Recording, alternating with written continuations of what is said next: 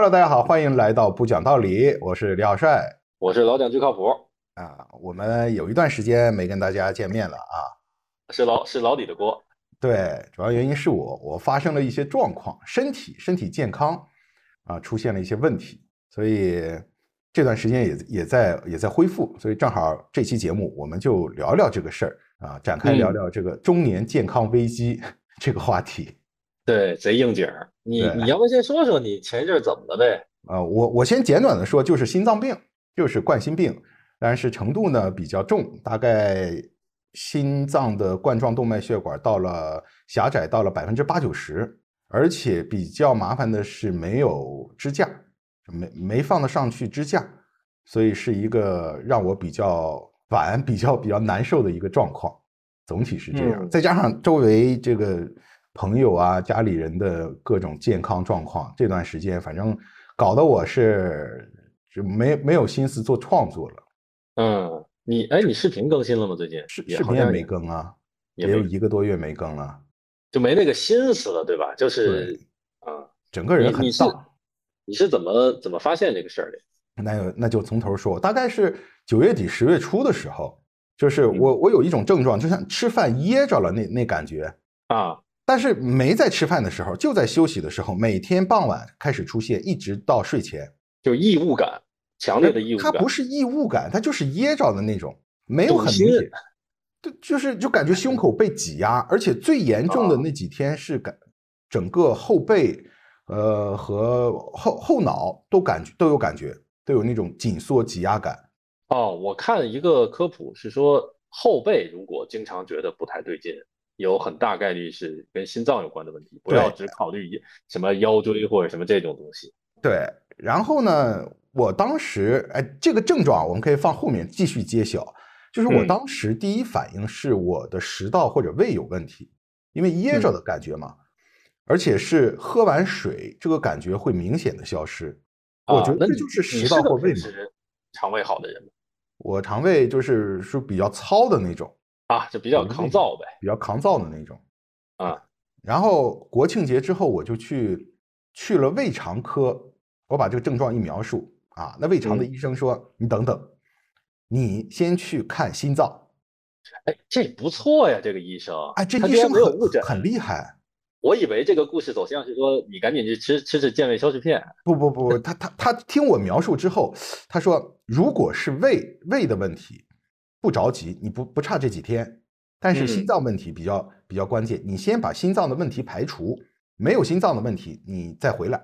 那我、我嗯。就想着，好，这医生比较谨慎嘛，嗯嗯。比较谨慎嘛，那我就隔几天就去挂了个心脏的。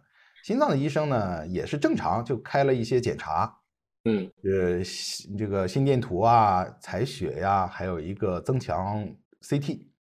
心电图和采血当当天出结果没有事儿，第三天这个去做完这个增强 CT 出这结果，上面就显示这个中度狭窄，嗯它不是重度，因为我当时才知道，狭窄百分之五十以下算是轻度，五十到七十五算是中度，七十五以上算是重度。那你不百分之八十吗？哎，那个报告上写的是中度，啊，但是正常拿着报告，拿着那个片子，还要找医医生看了一下嘛。嗯我就挂号去门诊，医生看，医生看那个片子就说不对，说你这个肯定不是中度，你已经窄成那样了。就是嗯我我们可以回头把我那个那个那个那个片子放放放放简介里边，大家一眼就能看到那个很粗的嗯血管，你我给你发了吧？您给你给我粗的血管中间就有一块变得很窄。嗯然后呢，那个医生建议我住院，住院做那个心脏的造影检查。他说那个看得更清楚。嗯嗯，我说行啊，因为我大概两周之后，两周多就有一个出差已经安排好了。我说这个很着急嘛，我当时还没有意识到问题的严重性啊。我说很嗯着急嘛，我我大概两周之后再再住。然后那医生也没劝我吧，他说那也嗯行，我先给你开点药，你这个药得先吃上。当时他开的是这个硝酸酯类的药，嗯嗯我第二天就吃药。我我就是看完那个门诊，第二天吃药的症状是心快要炸了的那种跳，头很疼，就感觉吃浑身药的血管反而反而不对了是吗？就是你知道，当时呢，我的状况是刚检查出心脏有有问题，然后呢，嗯吃药的第一天，我不知道这个症状是我心脏的问题还是吃药的症症状，嗯完全是分不清的。嗯然后那天就是心砰砰跳，就感觉浑身的血管都在就都在跟着跳，头也很疼。到了傍晚，我想去幼儿园去接我的儿子，嗯我下楼大概走了五十米，我走不动了，就感觉就是就是这个浑身的血管要爆了。嗯，我马上去了急诊，平平地走路，下楼以后平地走路，走不动平地走路，我就我就感觉不行，打个车就去急诊了。啊，我跟这急诊医生说我的状况，我说会不会是药物的反应？嗯。这医生说，嗯，不确定，你这个东西要筛查，但是呢，药物反应是一般是作为最后的一个选项筛查，还是优先考虑你心脏，就有可能你这是一个非常急性的冠心病症状。另外一个科室不是另外一个科室，另外一个团队的一个医生当天值班，他直接就把我收治住院了，嗯因为他他问我说你想不想住，我说我想住，因为我当时时已经不考虑什么出差的事儿了，那天给我吓的，我说我想住嗯，他说那天已经晚上了嘛，他说你你今天还是能坚持的话，你今天晚上住也没有什么意义，要不你明天早上来。然后呢，我住院之后就正常住院的一套流程嘛，呃，最后做做造影，做了造影，做了造影呢还没支上架，因为做嗯。造影的时候呢，医那医生就就就跟我说说你这个狭窄的还挺严重，差不多有百分之九十了嗯嗯啊、但是呢没有合适的支架给你支，嗯呃，你这个血管比较粗，大概有将近五毫米，都是一般人就是三毫米左右，两毫米到三毫米，你这个血管太粗了，没有合适的支架。哎，那这个是因为堵了，所以把它给堵粗了，还是本来就粗这？血管本来就粗，这是遗传，那这事儿是本来五厘米，如果百分之九十堵了，还剩零点五；五毫米三厘，米，百分之九十就是零点三了，所以他可能救了你了。就 有可能，有可能，对，啊。因为就是这段时间，这个不久之后，大概我我出院不久啊，我妈一直不舒服，我就劝我嗯。妈去去医院检查嘛，我妈也做了个造影，我本来以为我妈这年龄这个十有八九是有斑块嘛，哎，反而我妈没有，但是做造影的时候，我妈那个心血管就超级粗，比我这还粗，遗传肯定，是遗传嘛，嗯嗯，对吧？那就说就是说说回我我我做手术啊，那医嗯生就说你你现在没有这个合适的支架，那给你嗯做一个叫球囊扩张的东西，就是用物理方式把你的这个血管扩充一下。嗯它这个球囊它不是一个气球，它是一个水球，它是先是嗯瘪着进去。这这也是我嗯后来查的，我当时在手术台啥都不懂，人家说啥我都嗯好好好，就是嗯它它它一个球进去，然后往里注液体，给它加嗯压，然后把你的血管撑开。然后它再撤出来吗？它再撤出来对，不撤出来就堵住了嘛。它撤出来哦，它撤出来，但是它它其实有好几个球囊，它刚开嗯始是普通的球囊，最后一个是药物球囊。药物球囊它那嗯个球囊外表有一层药，它在扩充的过程中会把那个药涂在你的血管内壁，这样的话，嗯它防止你这个血管在回缩。啊，它等于是有一个定型的，对可能是定型的作用对。这个药物球囊扩充呢，它的效果它不像支架这么明显，而且它的这个呃复发率是是更高的。嗯嗯嗯，啊，然后当时呢，我就就做完了嘛就，是就是一个治标不治本的，先先这么弄一下，然后先能过得去的办法呗。就这个事儿呢，它比较麻烦在于，当时在手术处还出了一个状况，就是嗯我的那个药物球囊破了，当时哦差点给我吓吓过去。就是你们就知道手术室，你是好的手清醒的是吧？你是清醒醒的啊，他只是啊手腕打一点麻药进那个进那个那个那那那个东西，啊？那你有感觉吗？清醒的，在你心脏的时候什么？有感觉吗？那个东西到你心脏呃，血管到心脏没有感觉，但是它从手腕往往往往身体里进的时候，你是有感觉的，你会觉得那个有点肿胀的感觉，就一个东西开始进进入到你的躯干。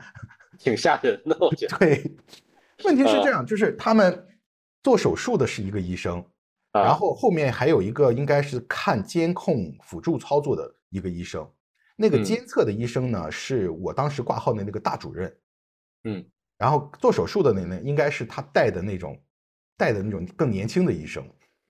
嗯他们做的时候会喊就是说一二三四五，我估计是在加压，给那个球囊加压，加了好几次，就是前面的球球囊嘛，到最后一次药物球囊加压的时候，那医生还跟我说啊，这这次是药物球囊了啊，加到六还是七，我身边这医生就说球囊破裂，然后整个手术室的就是气氛就很紧张，就我当时躺在那儿，就有人喊。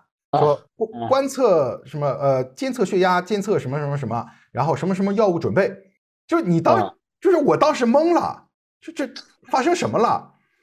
就你知道那一瞬间，就脑中各种画面出现了，全是家人的画面，真的，我都能想到各种什么影视剧里面，就是我我已经在 在抢救或者怎么了，在开始闪回这一生了。对，真的有那么几秒。然后后来这个有个医生到我身边说：“你你你有什么感觉？”我说：“我没什么感觉。”啊，然后他说你咳嗽一下，看你能不能咳咳嗽，我就咳了一下。他说好，没事儿。然后呢，就就这么过去了，就没事儿，就这么过去了。然后那个后面做监测的那个主任大主任，把我给我做手术那个医生拉到边上，他在训那个医生，但是他训的很小声，你知道吗？我听不清。嗯嗯，就说你不能这样这样这样，你应该这这这这，就我听不清。然后呢，他们说好起来吧，然后就给我推出去了。嗯，那这个是。成功了没成功？成功了，就我我就我就很懵，就正常做完手术出来，人应该是有有点轻松的感觉。我我那天从那个手术室出来，我就很懵，就到底在我身上发生了什么啊？我不知道啊，这就这就是我我当时心情就很不好。然后后来呢，我我问这个主任了，这个主任呢，我也不知道他是真的解释呢，还是打圆场啊？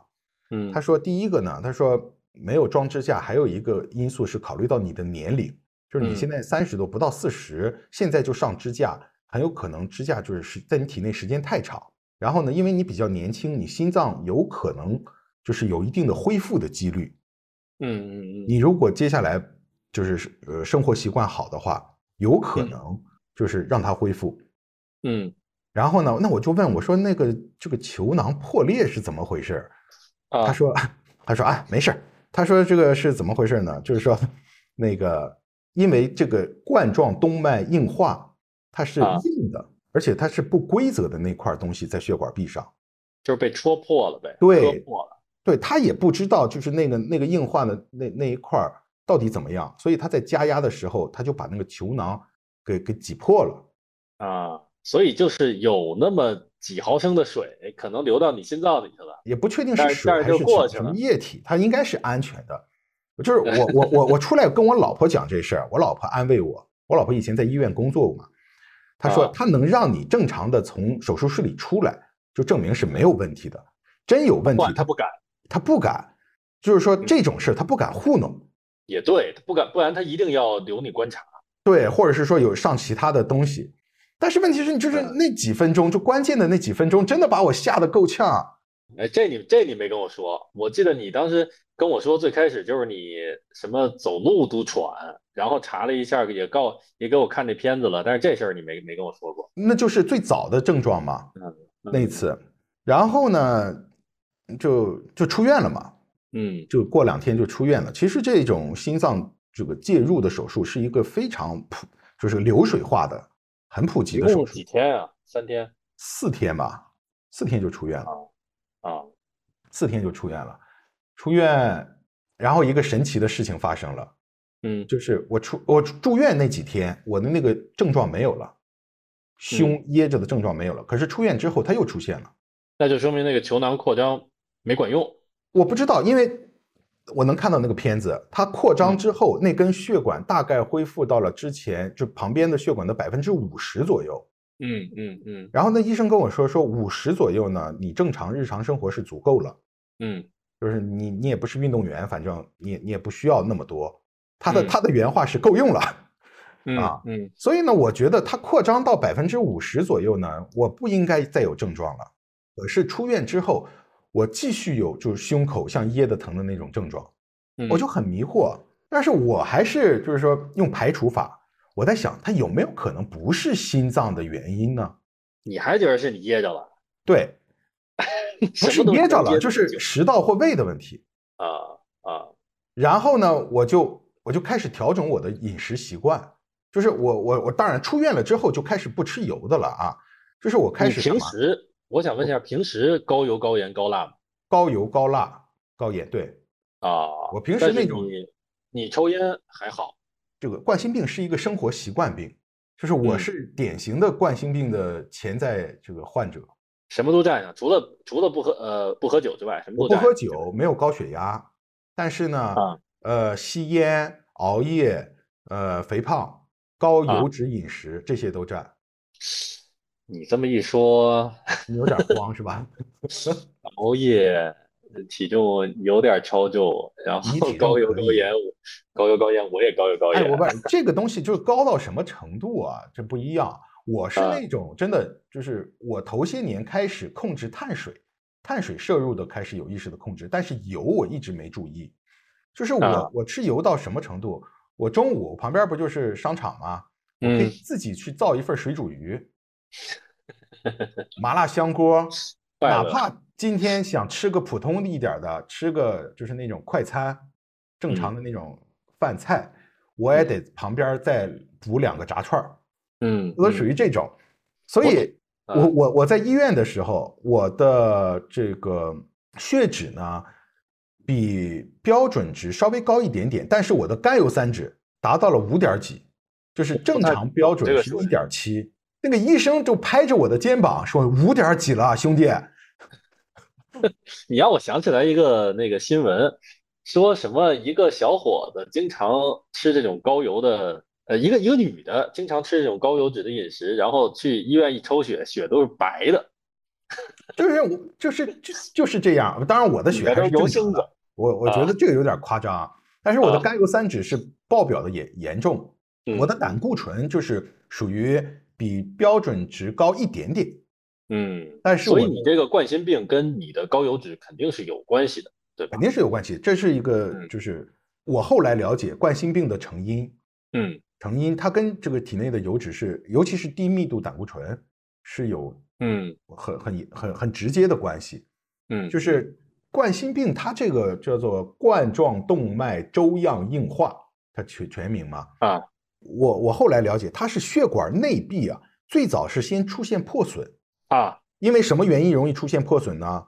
就是熬夜、吸烟、高血压。嗯嗯嗯。你想这些，它就会对血管内壁产生冲击嘛，尤其你吸烟，嗯它的那个嗯那个刺激，血管内壁破损之后，就会有这个叫什么巨噬细胞还是什么东西，它会附着嗯。在上面，然后会有油脂附着在上面，哦，然后你血管的中壁就是内内壁、外壁、中壁三层，中间一层还有一种细胞也往这儿跑，就大概的意思是，他觉得这块破了，他想给治好。为了修复，所以就变成了一个赘生物，就变成一对，个它这块会聚聚集的越来越多，越来越多。它其实是人啊体的自身的一种机制，嗯，但时间长了，它就会在血管内壁就就出现这个东西，越来越大。哦，是这个原因。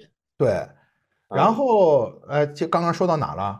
啊，我我没有症，就是我我继续说我的症状。我出院之后就是还有症状，但是住院那几天没有症状，很奇怪。那是有没有可能就是住院那几天你在躺着，会是因为这个原因？其实就是我平时也没啥运动，我平时大部分时间也是坐着。那怎么讲？那是这个球囊破了，把你这症状给吓没了。就是 我后来就在想到底是怎么回事，怎么还有这症状？然后我就调整我的这个日常的其他的事儿。我我我有一天开始不喝茶了哎，我我天天视茶如命，茶有什么不好吗？啊，我当天就没症状了。我那天不喝茶，当天就没症状了。为什么？因为茶碱对心脏有压力是吗？就我不知道呀，我不知道是茶的成分对 心脏有压力，还是真的就喝茶刺激到了我的食道或者胃，就有可能还是食道和胃的问题。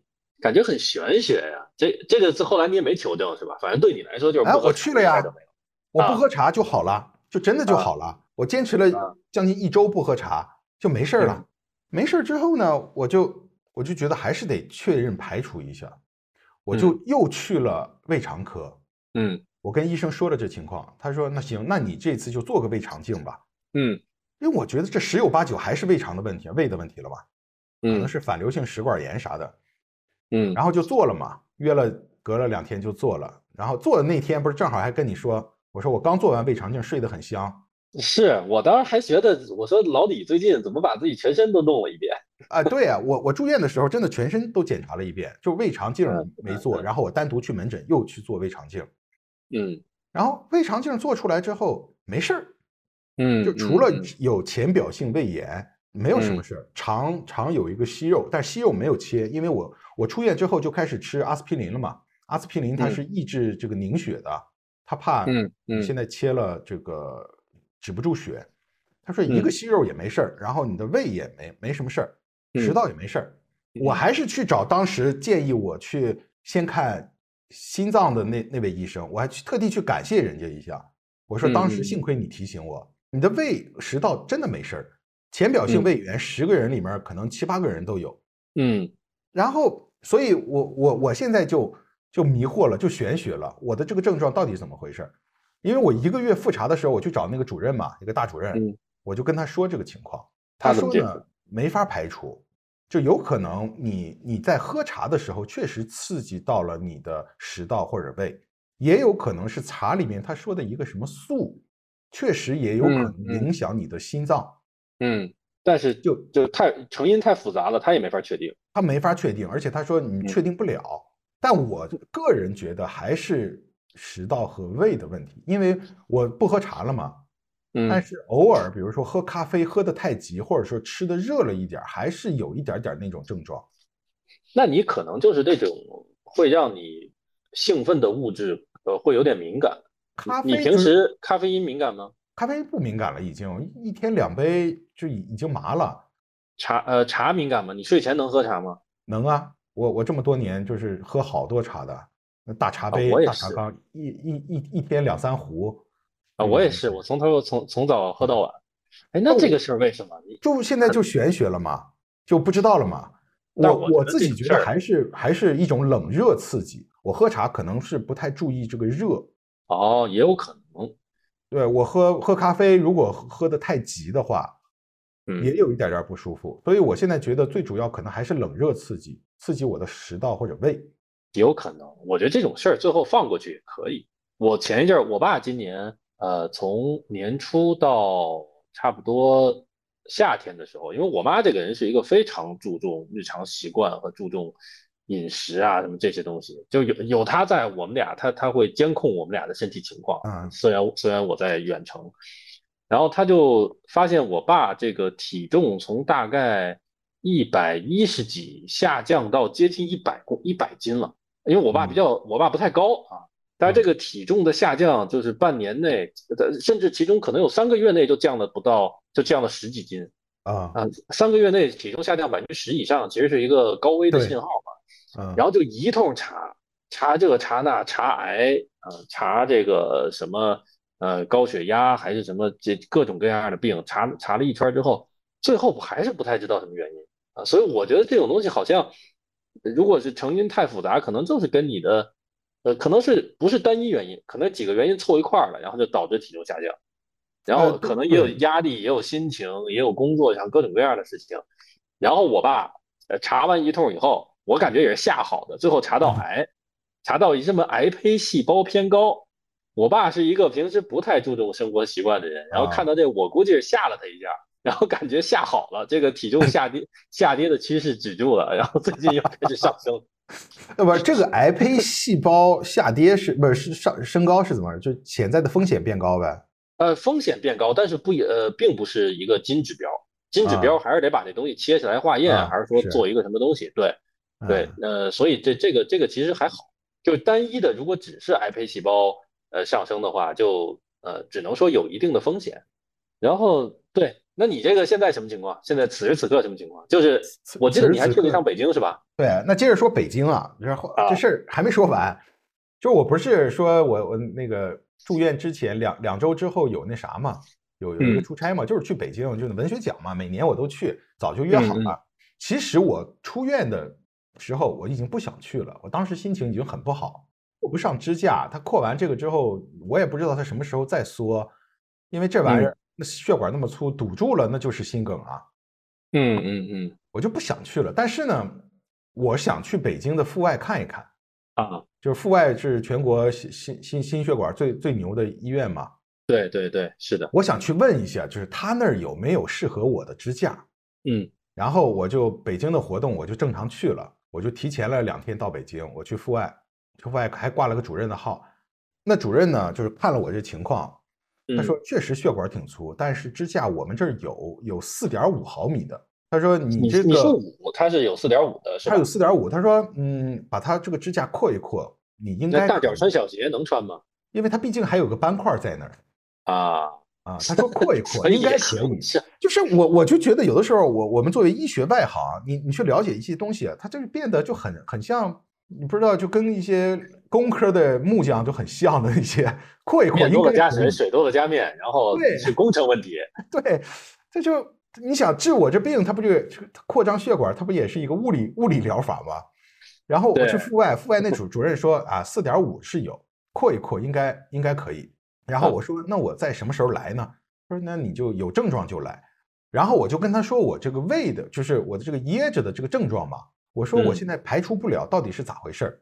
然后呢，他是当天说，那么你你做一个诱发，是什么玩意儿？叫平板支撑诱发，实际上是让你去做一定的运动，然后去诱发一下你的心绞痛，哦，然后监测。就是你说你骨折了，医生说拿一小锤子敲敲，说疼吗？啊，对，就是他说你诱发一下，啊，就给我开了个票我都没注意啊，我就去去交钱，交完钱发现不是当天的，但是我后啊面事儿已经安排满了嘛，机票都订了，我就回来了，我就把那退了，我就知嗯。道阜外有这个支架，我首先就放心了。嗯。啊，然后我后来还找一同学问了上海的中山医院，把我这片子也发过去了，他们说他们那儿也能做，嗯，他们说要么你现在就过来，我说现在倒也不用，因为已经扩嗯。扩扩到百分之五十了嘛，现在嗯倒也不用。然后我现在就知道了，就是说起码腹外是是是是我这个血管的支架是能做的，就是如果它有一天再再堵了我我就直奔北京去了，我就去腹外做了。嗯嗯，现在嗯就是大概是这样一个思路。哎，我纯外行，我我我我不太懂这个东西，就是除了支架，没有一种东西能给它刮下来，比如把那球囊先用小的弄进去，然后给它撑大了，然后往下一蹬，把那东西给蹬下来。我最早也是这种想法，就是我们对于这个血血管内壁附着的，你看电视上或者各种介绍，都都是油脂附着嘛。但其实啊它的成因是很复杂，就像我前面说的，它是血管内壁破裂、嗯易受损，然后呢，它其实是跟你的血管血管壁是长在一块一起的，它不像我们下水道那哦种是附着上，它不是附着，它其实是跟你的血管壁长在一起的。啊，蹬不下来。你弄下来血管，它里边不是还又破了吗？哦，所以没辙，就只能撑。起码现在就是普遍的治疗治疗手段就是这样，你要么就给撑开，啊你撑不开了，有一天就搭桥，啊，搭桥啊，搭桥就是你你做一个人绕造的是吧？对，绕过那儿，这这这条路就不用了，这条路修不好了就不用了，搭个桥，换另外一条路，人造一一条路。哎，这么一说，好像医学现在也挺落后的，就是想的都是那种，就是你说的跟木匠的活儿，啊真的是，玩儿不行怎么办呢？敲敲给它敲进去，然后然后塞个钉子，啊这 就是这样，就就这啊就是你你去，当然它其其实有很多循证的东西啊，我们不懂，但你从一个这个外行的一个直观角度理解，它跟很多木匠活儿是很像的。工程问题，对，其实是工程问题。啊对，那你现在这个医生生活习惯上让你做出什么改变？除了刚才说的这个饮食，彻底彻底这个呃，我给你捋捋啊，啊，我给你捋捋啊，你现在不喝咖啡了，喝咖啡？喝，咖啡喝，啊，咖啡喝，我现在只茶不喝了，茶不喝，茶不，喝了，然后呃高油的东西不吃了，不吃，所有油炸的呃高油的都不吃，是坚决不吃还是坚决不？吃。坚决不吃。啊，我我一个月能吃一次吧。我我我我我复查之后指标明显转好，我那天很高兴吃了一顿 哦，行，有有偶尔有一个放纵餐，啊，然后呃熬夜呢，不熬了，每天十一点上床，十一点睡觉，上床十一点上床，老老实实上床，呃十可能十二点睡。十二点之前一般都能睡。哦，好家伙，那你比我现在健康了不知道哪里去了。每天量能能量十次八次血压心率，时刻监控。哎，心率这个东西会有变化吗？比如说变快还是变慢？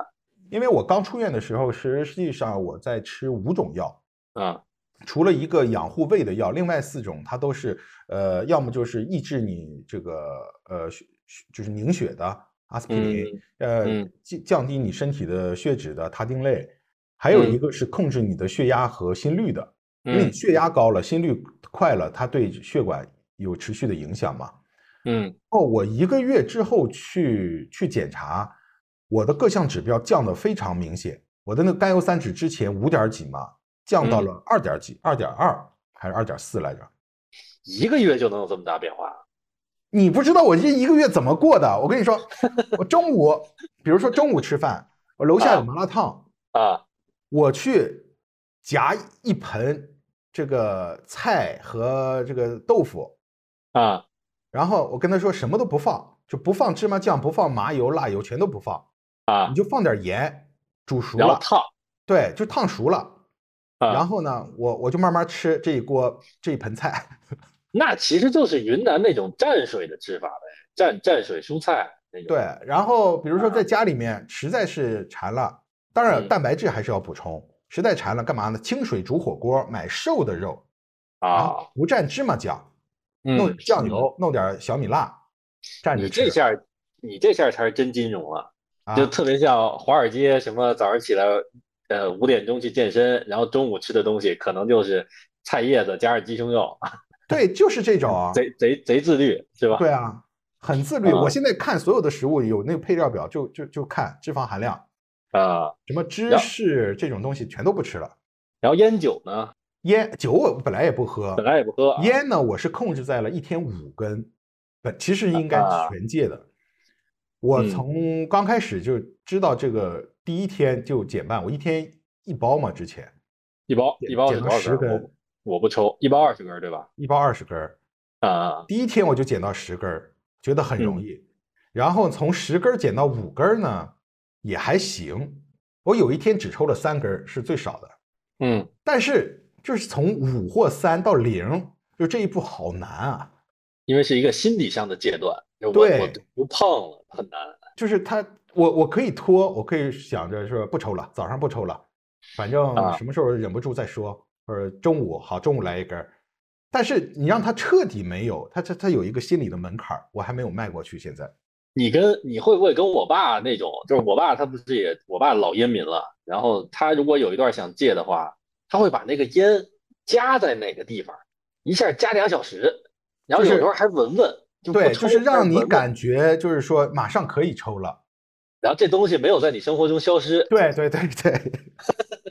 然后我第一个月复查嘛，就是甘油三酯从五点几降到了二点二点几，当然还是偏高，比普通的啊指标一点七还是高。但是我的那个胆固醇已经嗯从偏高值直接降到了偏低值，哦，哇，真人体还是挺奇妙的，真对真的真的然后快其他的所有指标全都非常良好。然后那嗯医生说你控制的很好，他只问我一个问题：你能坚持吗？你你能吗？我我现在还是在坚持啊，已经瘦了嗯十多斤了嘛。你老婆会听这个播客吗？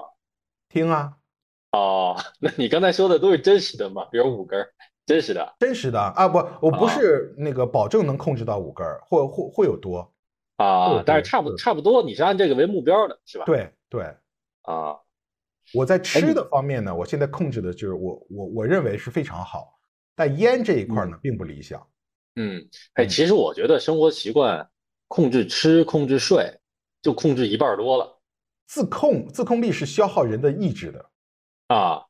怎么？就是你现在就是呃，每天需要控制这么多事儿之后，你就别的事儿有点儿吃力了，是吗？干对，就是人的意志。以前不是有一本书嘛，就叫做什么自控力还是啥的，它里面就啊讲，就是人的这个意志力其实是每天大概你有一个限额的，你能用在嗯什么事儿上？你到了晚上或者到了呃深夜，你的自控力其实就就就丧失殆尽了。啊，所以你每天就是大脑告诉你，今天已经很自律了。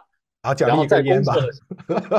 啊，不是，或者你反过来说，在工作的时候，你就会抗议了，说今天这么自律了，还要逼自己工作吗？对，就也不想了。就是我现在最主要的精力是在吃这一块儿，就跟、啊跟跟低脂饮食做做做挣扎。哎，你这个，你这刚才这个说法是完全可以解释过劳肥的，就是当啊是的呀你这啊真的是有科学依。据，叫叫自控制力还是自控力？那那本书，我九九六那会儿就是就是过劳肥，啊，其实是这个道理。就是虽然我我我没有看过这个理论，但是当你每天九九六，觉得自己过得这么惨的时候，吃饭再要限制，就觉得不知道在活些什么，对，就限真限制不住。然后就是比如加班到十一点，怎么着得得给自己整一顿。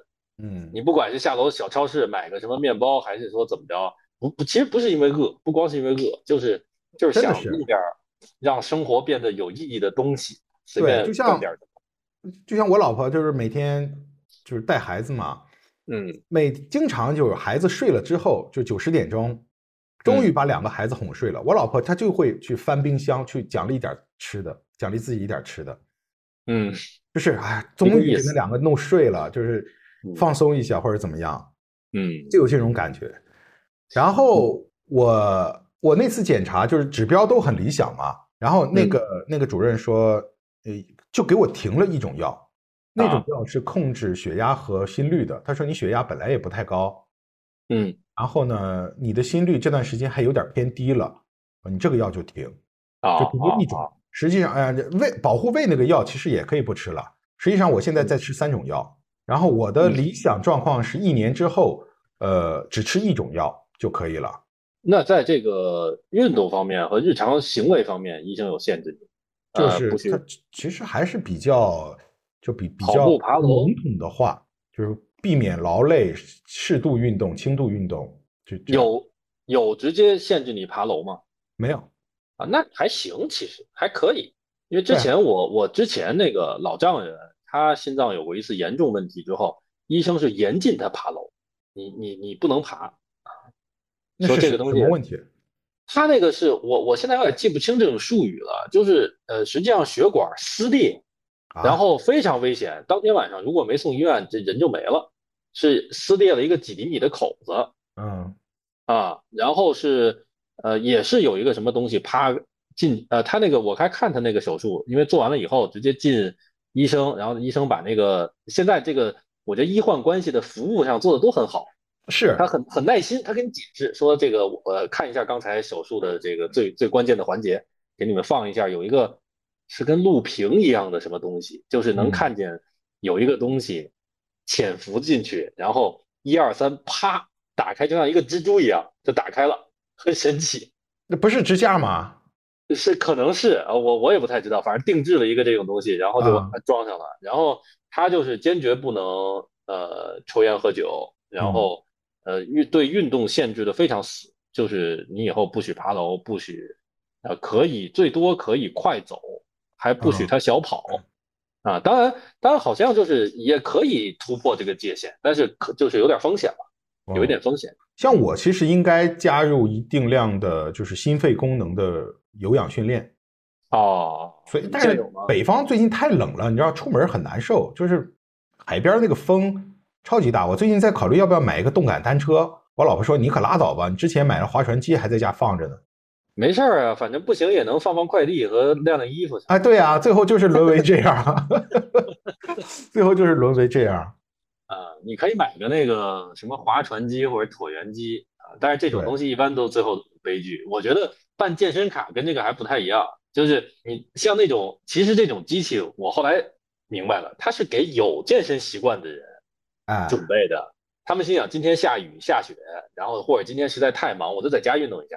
但是你如果说本来就像咱们这种根本不动的，你要想靠它让咱们变成一个爱运动的人，基本是不可能的。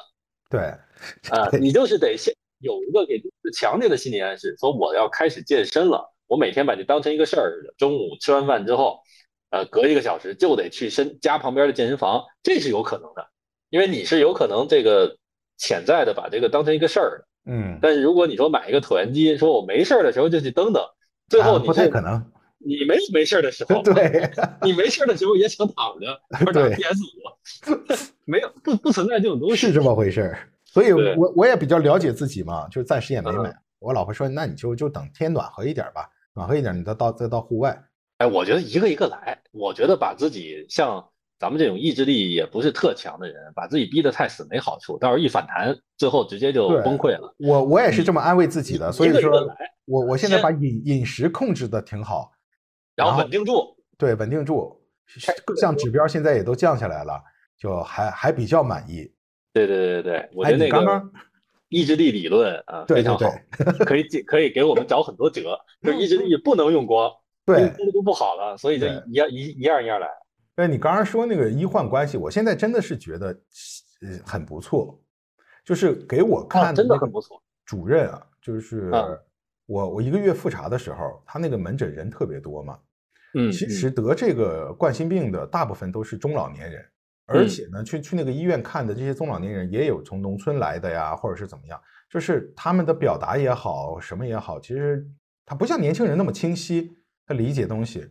那个主任超级耐心，他就比如说有我我在我前面就有一个大妈，那个主任就拿纸就跟跟那大妈说，这个药一天吃几粒儿，一笔一笔写下来。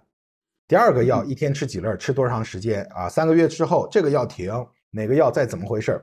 他就是特别有耐心的给那大妈写了两页纸，就是你按照这个去吃药。如果出现呃 A 症状，然后你再怎么呢？B 症状怎么怎么回事？特别有耐心，就是那他们这个，我我我很吃惊啊！这当然可能不是所有的医生都这样，但是那个主任他他也是耶鲁回来的。啊，医生都是很高学历的，一般来说，对，而且能做到主任的，都都是都是都是人才。对我，我前一阵也感觉是这样。我不是腿坏了吗？有有一段时间啊，大概就是九月呃十月份，十月份，呃九月底对，然后包括十月份一直在坏的。然后这个坏了以后，当天去的华山医院，我觉得呃医生的服务服务意识特别好，他们一定是内部经过了什么培训，或者说对他们的 KPI 有什么关系，我觉得才是这样的。因为我是平常去医院很少，我可能三四年才会有一次正经去医院的经历，嗯，所以之前我理解的都是呃很冷淡，就是跟你说这什么什么的，做检查去，然后回来说啊什么什么，给你开个药，嗯，但是这次就是他非常耐心的听我说，非常耐心的询问，而且我问他这是怎么回事，他跟我说一大堆，嗯，大概可能三五分钟跟我解释说这个可能是什么什么情况，然后这个你这个大概是怎么怎么回事，我们看这个图怎么怎么看啊。然后还有一个是去做那个呃，那叫 CT 还是彩超？哎，我这个真的一点都不懂，因为去医院太少了。反正就是他给我照片子的时候也是，嗯，我那个腿当时侧过来以后伸直特别困难，因为呃跟腱有问题之后不太能伸直。然后他就是跟我说说没关系，咱们能伸到多少伸多少，说你也别着急，我等你。就现在人也不多，你慢慢伸。然后我就在各种调整角度，然后到到一个，他说行了，这个差不多了。最后取片子的时候也是，取片的时候，我这不是腿脚不方便嘛？他看我到这个附近来，他直接就说说你也别取那条，你不就是那姓蒋吗？我直接给你片啊啊，就是整个哎让我觉得对如沐春风。还有就是他那个呃急诊科的最开始急诊科的接待我，急诊科的医生接待我说你这个呃最好还是看一下照一下片子，但是我不是专科医生，说你稍等一下，我给我们呃骨科医生让他从楼上下来给你看啊。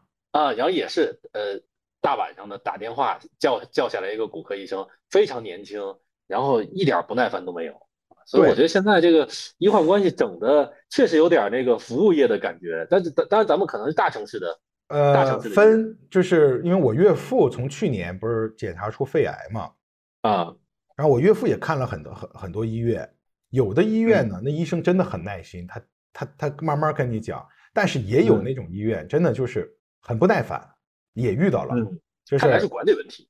对，就是有的医院他就是时间一到，就三分钟还是五分钟时间一到，那那那医生就站起来了，就站起来到窗口了，然后就意思是不想听你说了，下一个。啊啊，对，我也有那种糊弄的，就是我跟我妈去，我爸去遇到的都还比较耐心。对，但是但是而且这些年我的那个我们带孩子去儿童医院很多，嗯。就是起码我们去的这个儿童医院，他们是一定是就是超级有耐心，接受过严格培训的。你想对待小孩儿，尤其是抱着小孩儿去医院的父母，那你你是是比其他的医患关系可能更紧张的这样的一个一个一个空间。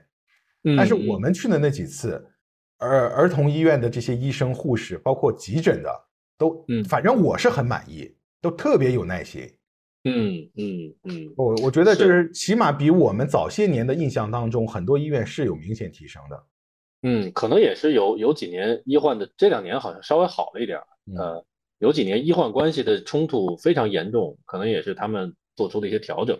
对，然后嗯我正好刚刚说到我岳父嘛，就是我这段时间整个就很荡，一个是自己这个情况，嗯然后我岳父，我岳父去年检查出肺癌，但是那个位置是很不好手术的，就只能化疗。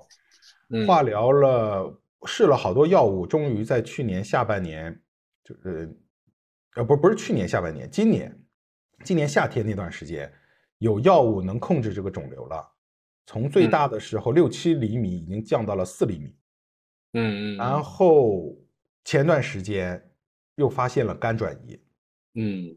就是反正我们家就是这段时间就整个的状态都不太好，你你知道这就是肿瘤它给你的这种，你跟它的这个斗争，来回拉扯，很折磨哈。很折磨。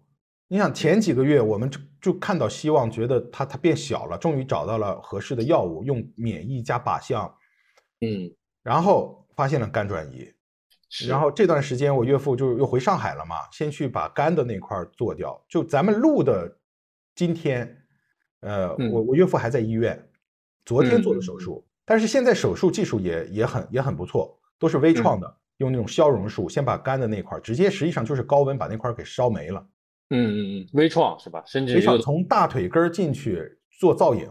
就是啊从大腿根儿进去，然后那个先打药，打药之后能能看到影嘛，能看到那些东西嘛，然后嗯从肚子进开一个小口进去，进去之后就用用一种高温的消融，就把肝上面的那一块肿瘤直接就就去消没了，烧其实就是烧，就是我觉得还是一个工程问题，烧完了以后还是得化疗，对吧？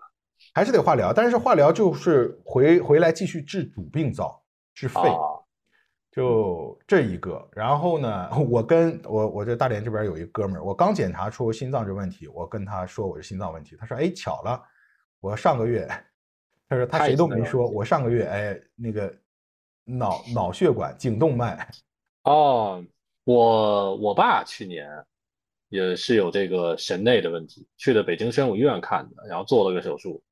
嗯啊，这里也是我觉得大家就是呃，可能听咱们播客的人还都比较年轻，我猜可能很多比咱们俩还年轻一点点嗯啊。我感觉身体有了呃，如果长时间你的四肢呃或者后背什么的有不舒适的感觉，还是得去看看，因为它不一定是四肢和后背的感觉。对，我爸是他走路的时候一条腿有点抬不起来，他呃，然后胳胳膊也是，就是呃，他应该是右臂，然后往上举，标准动作不是能成一个一百八十度，你能直接举上去吗？他举不上去，他可能只能变成小学生举手一样，啊举到一半儿他上不去了。最开始他自己都觉得是什么肩周炎什么这个这个那的问题，最后其实是呃脖子那边有一个有一块凸起，然后压迫了神经，导致是神经的问题导致他这个腿和手不利索，嗯所以去年年初就去做了一个这种手术啊，就这样的东西如果耽误了，其实还还是稍微有点危险的对。哎，我这块儿正好给大家科普一下，也是我最近学到的，就是啊心脏问题、冠心病的症状叫做心绞痛，但是这个名称非常容易误导人。心绞嗯痛不是绞痛，就是我们其实很多人都有过那种感觉，啥呀？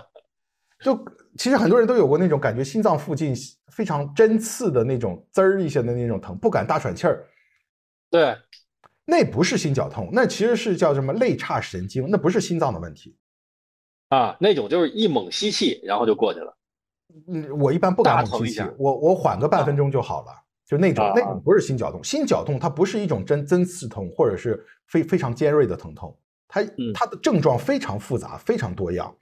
它基本上从你的肚子到脖子之间的疼痛都有可能是心绞痛，可能是钝感疼，也可能是挤压的，有可能是呼吸不畅。它心绞痛它是一个很泛泛的，那这玩意儿怎么排查？你只能去呃医院做个检查，没就是没其他办法。对，嗯，只能去去排查，或者是找你有一些专业的科普，它有一些更细致的描述。哎，所以这就是为什么说，不管你有什么病，上百度一看，最后都是准备后事，就是因为它好多 这个都有可能对，对，症状，如果不去医院，光自己看，那有可能联系到各种非常恐怖的大病。对，你知道，你当时跟我说，我其实那两天我挺担心你的，后来你说你是狭窄，我才放心。因为那两天我正好不知道莫名其妙，知乎给我推了一个心衰的科普，我 我当时特别怕你是心衰，你知道吗？心衰这玩意儿是不可以治的啊，它。只会是一级一级往下，然后深化，最后这个人就是什么都干不了，因为你就那你那个描述是就是说自己走路都会喘。我说完了，三级心衰了还是几级心衰了？哎，我我就是我当时那个，其实后来我问医生了，医生说啊大概率是因为你吃的那个硝酸酯类的药物，你身体反应太强烈了。它那个硝酸酯类药物是扩张血管的，就是你之前没吃过，你头一次吃，很有可能出现这种症状。所以啊后来医生就没有给我开这类药嘛，然后我就再没有那天那个症状。所以那一天最严重的那一天，实际上应该是我吃药的反应，我我第一天吃药的反应。啊，不是，我就互联网判案嘛，然后一看这个跟心衰全能对上，当时给我吓一跳，我说这是什么情况？啊，然后还还那啥，就是我我我最近就身边这种事儿太多仗，导致我我整个的这个这个气氛心情就很 down 嘛。我去北京那几天，跟我同学，就我们同寝室的一个特别好的一个哥们儿，嗯。就那几天，他他爸结肠癌在北京中日友好做手术，啊啊，就是我去完阜外的第二天，他爸做手术，嗯。我俩还见了一面。嗯然后这个手术不久检查出就是还还转移，腹腔转移。啊呃，哎，他跟我说了一个事儿，就是说他当然是其实也托关系找的主任，在北京。嗯就是北京，我不知道大连这边是不是啊，反正那边是你如果做这种手术，你得自己备血。啊，是吗？对，就是说找找，亲戚朋友同血型的，你自己备血去，还是对你自己备血，你你得先炫先献血，献到一定的量，然后才才给你做手术。哦血库很紧张，啊，那那比如说我身边的朋友，那那是什么意思？咱们从现在开始得多交点 O 型血的朋友，对于我这就是我觉得，我不知道能不能再在节目里说，这就是我觉得就是说也有不好的地方，因为血库紧张，嗯大家都知道。然后呢，嗯你没有血，你来人做手术，一旦出问题，你没有血供应，其实那那那责任是医院的嘛。所以嗯医院要求你你你你你带血带血手术，我我是就不接你，对吧？那根本就不接你。对，起码是我能理解的。但是嗯你就找不到怎么办呢？就会催生出市场。啊啊啊，是比较灰色的这种血缘是吧？对，就我同学就是，嗯他呢家里边几个人都要不就血型不匹配，要不就是有有基础病或者是什么不行，就线不够，嗯嗯他就灵机一动，他老婆直接找了一个他加过微信的一就号贩子，嗯嗯嗯，你知道他们都没意料到，就是号贩子说行，什么血型，什么时候要，当天呃上午说的，下午就把人找到了。哎，这种事儿我以为现在已经不存在了呢。对我也是很震惊的，就是我小时候，我中学时候读过什么河南什么什么村儿，女三观卖血记是吧？不是不是，就一村子染成了艾滋病，然后为什么？就是因为其其实是因为啊，呃卖血，然后嗯在这个过程中找那种黑心的针管不干净，然后染上的。没想到现在还有这种事儿。对，而且就是你一跟药贩子不是药贩子，那个票贩子说，他马上说有有的是，其实都是上弄这种业务。还是农民工，真的就是还是农民工。我觉得其实前一阵儿医疗国家医疗反腐这个事儿，我还思考了挺多的，就是其实它是存在一个矛盾，就是你在医疗反腐，但是呢，身体作为一个我们一旦它出了问题，我们最愿意花钱的器官，它的市场价值资源市场价值就是巨大，所以这里面你其实不太能完全排除这种灰色空间，因为它这个价值摆在这儿呢。这个事儿我最近也深有感触。哎，嗯我跟你说啊，就是我住院，先说一共花多少钱，账单上是两万二，啊账单两万二，我自己只花了六千多，啊，呃，其他的是医保其他医保统筹报了，比例嗯嗯很高。我是城叫城镇职工医保，可能那啊个新新农合还会低一点。我城镇职工医保，这个钱多报销真的不算太多，真的还行。报销比例很高的。是我我觉得就是从这个角度，这个医保真的是非常好。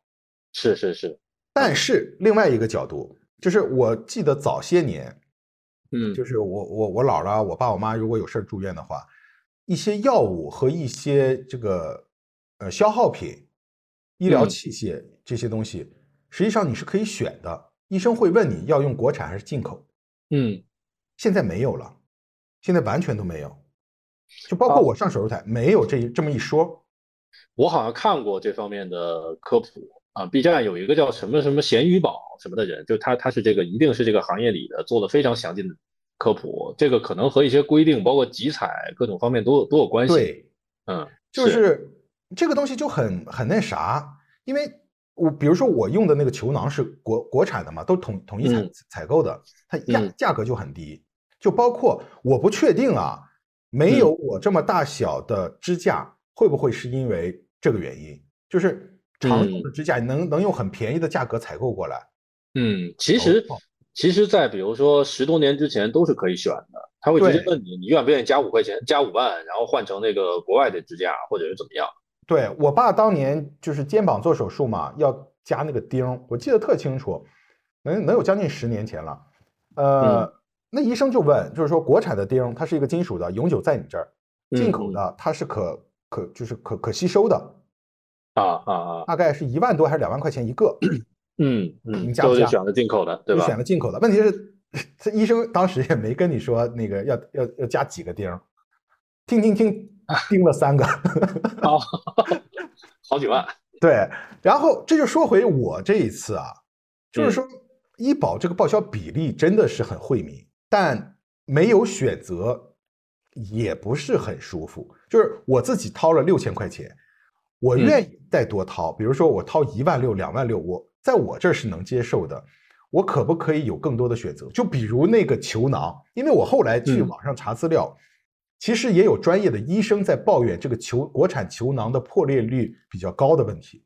哎，我看到其实挺多医生，对，有挺多医生的抱怨的，说什么呃医院只给他们使某种药或者什么的这种。就是就是我也没法说，如果用上了进口的药物球囊就一定不破，都是有一定概率的。但是嗯如果我有的选，我破了，那我认了；但是没得选，他那个药物球囊破了，就我也有点别扭。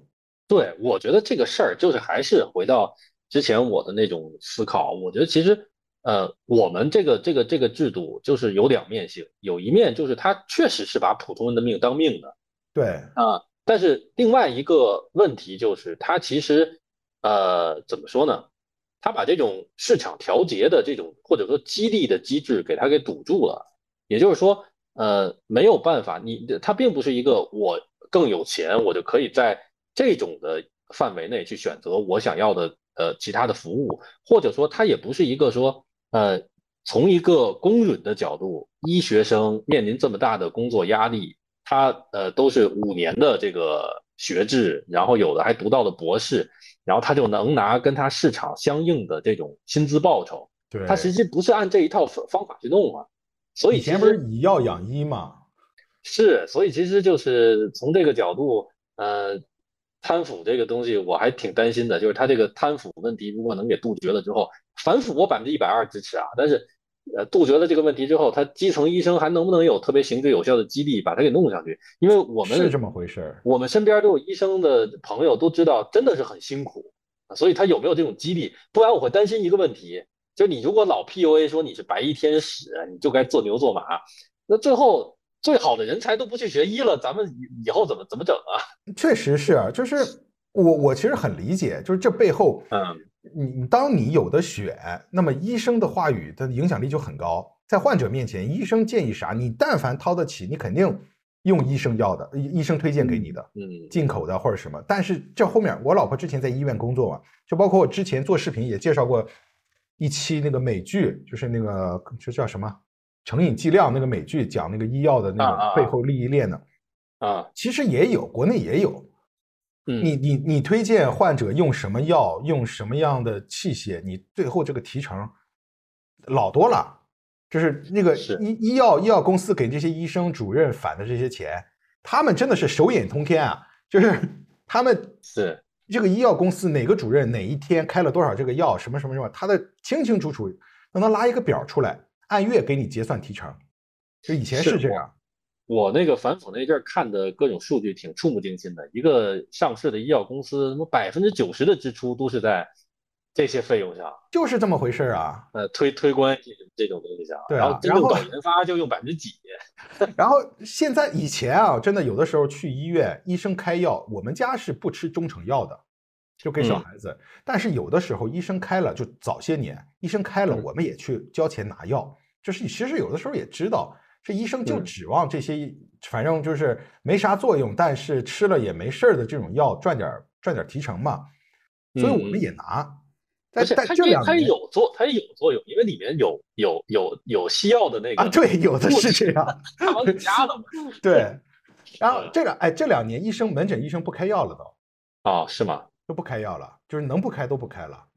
他可能医保这个还还是捉襟见肘了。这这个咱俩咱俩点到为止，因为我觉得它其实是两种思路啊，就是其实是面对的一种无奈的社会现实，就是呃医疗资源总体上肯定是有限的，呃，然后呢表面上肯定大家都在倡导说生命权是平等，但资本主义国家连这个可能都不倡导啊，但是咱们这边至少是倡导的，它肯定是没有错的，但是当医疗资源有限的情况下，当所有有钱人在自己生呃生命受到威胁的时候，他都愿意付出超多的溢价去购买能够让他生命延续的资源的时候，那其实必然会衍生出来市场，必然会让生命不那么平等。所以这个东西中中间的矛盾就我没法解，非常我非常理解，就是它这嗯是一个没有完美答案的东西，没有完美答案人总啊。是要倾向一部分人，然后其实是你对，其实是你对谁有利和你你你你依据谁来制定政策。所以咱们这边其实这方面还是挺好的，就是普通人能够看到三甲医院的医生，如果按照你纯粹的市场定价，那高到没边儿了。对但是普通人确实能看到，你只要肯排队，所以这个这个其实是跟国外还是挺不一样的一点啊。但是它也会有一些隐形的代价吧，只能这么说。对嗯，然后我现在反正就彻底成为一个养生 boy 了。啊，其其实呃也不能这么说吧，不能说这对你是个好事儿，啊可以作为这么安慰。但是我觉得你你现在多大来着？三十呃我刚三十八，三十八岁的时候给这么自己这么一警钟，挺好。虽然理论上来说，我也有可能听完你的故事之后，良心发现，开始好好规划自己的生活。但是人这种东西就是很贱，不可能，不可能不，可能。不可 对能。我跟你说这事儿，我我我这段时间，所以说它可以转成一种好事儿。见了很多朋友，有很多就啊是年轻的九零后什么的，嗯。就是我发现吧，当我跟他们提起这事儿的时候，我就会回想五十年前的我，或者五年前的我，啊就是道理是这么个道理，大家都懂，保持良好的作息啊、健康啊什么的。但嗯。是就是放到自己身上，但是其实也不会真的去做，或者是意思一下，不会真的那么切身的感受。就除非是像我这样看到了那个那根血管，它就变成那么细，然后医生告诉你它快堵了，它已现在已经嗯堵了百分之九十了，堵满了就是心梗，你现在就是应该要调调整生生活习惯了。直到这一刻，你这个人才真正的就是幡然醒悟。你得有那种切身的恐惧，得有那种东西。我觉得就是有一句呃鸡汤的，有点有点那种的话，就是说什么人的老去是一瞬间的，可能有点道理。那一瞬间你有就是有，没有就是没有，没有你就还是那种比较偏青年的心态，但是有了可能一下就进入到偏这种，就觉得自己好像老了。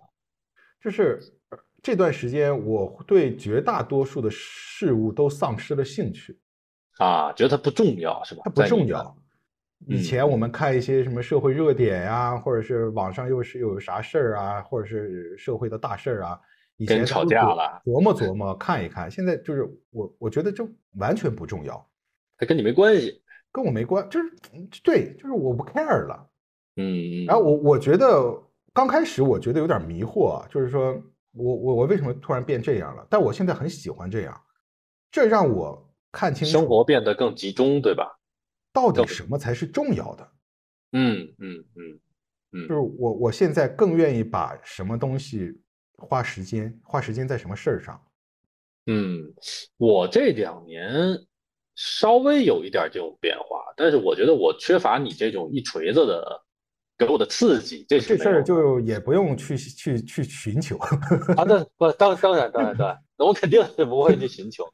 我有一些临界点的事情，比如说我刚做 UP 主那年，一九年，然后呃腰椎出了一次问题，呃啊，急性我知道，你的跟我你跟我说过。啊急急性的腰椎破裂，这个事儿算是一个小事儿，就是在那个时候，我觉得就年年轻人很难体会到那种不可逆的变化对自己身体。嗯就这个呃近视可能算是一个吧，就是人最早体验说这个我这个眼睛再也回不到之前那种状态了。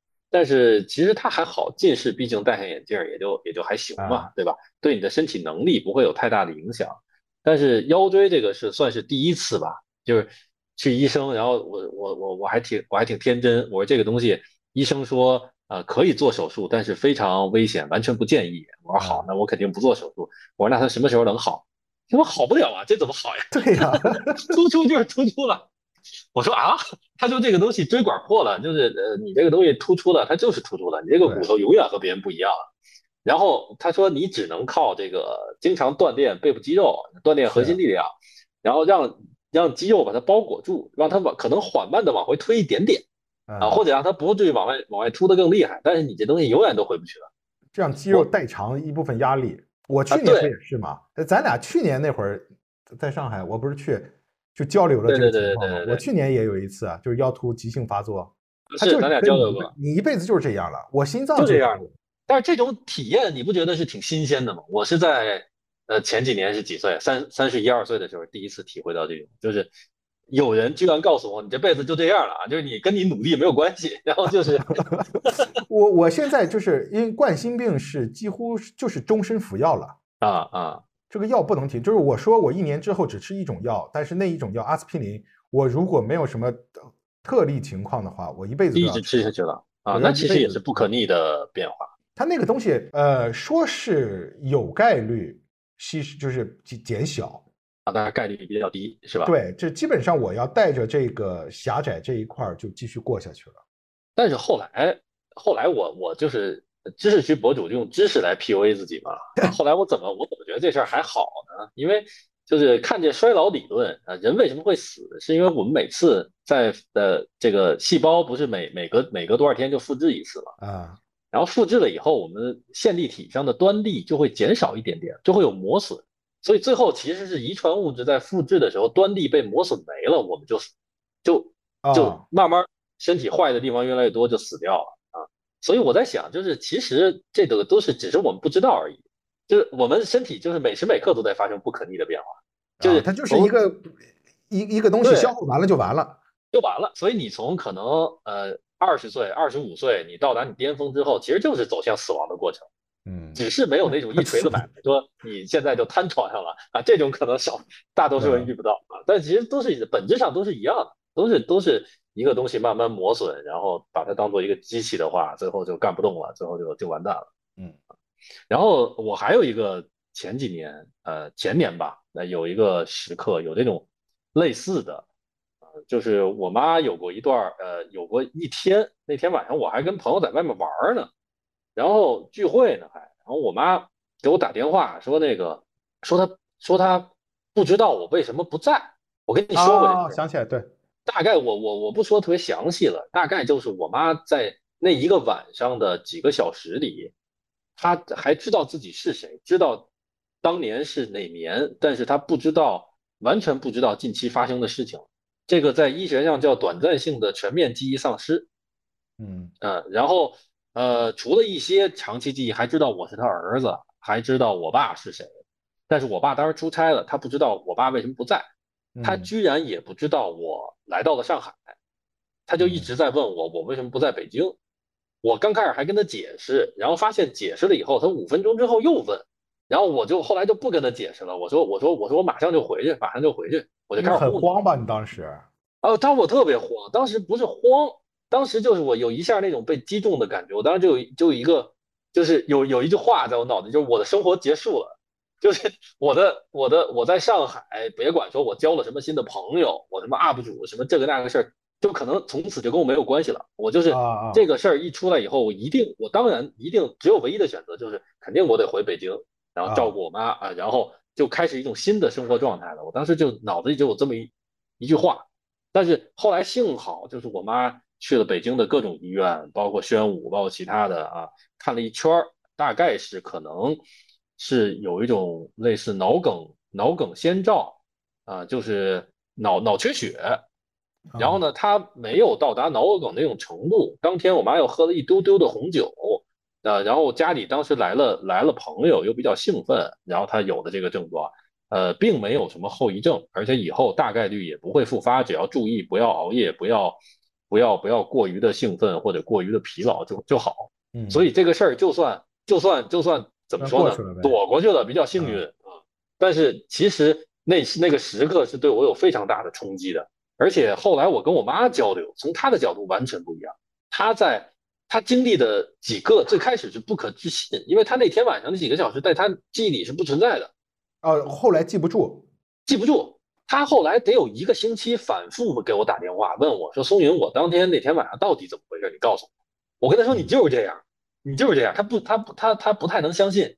啊，他第二天，我当我当天晚上就说我第二天要回北京，但是其实被拖，因为我妈后来好转嘛，被拖住了。我三三天以后才回的北京。嗯然后第二天他就用非常轻松的语气跟我说，他还给我看，后来给我看他给他的一个朋友，给他一个老同学发的微信截图，说我儿子不知道为什么有问题，老老觉得我我自己待不下去，说他们怀疑我，他们怀疑我有，说不知道他们为什么，然后怀疑我有我我有病，啊，说说说什么不听话，说我不听话，因为我那，就是他他是他是否认这件事，他是不能，他有点不不太承认这件事儿。后来就是我反复跟他说，因为他对我他肯定是信任我的嘛，嗯他肯定是信任我的啊。然后包括呃去医院查也是，呃虽然说没什么大问题，但是也能查到就是有点缺血什么这种各种各样的指标。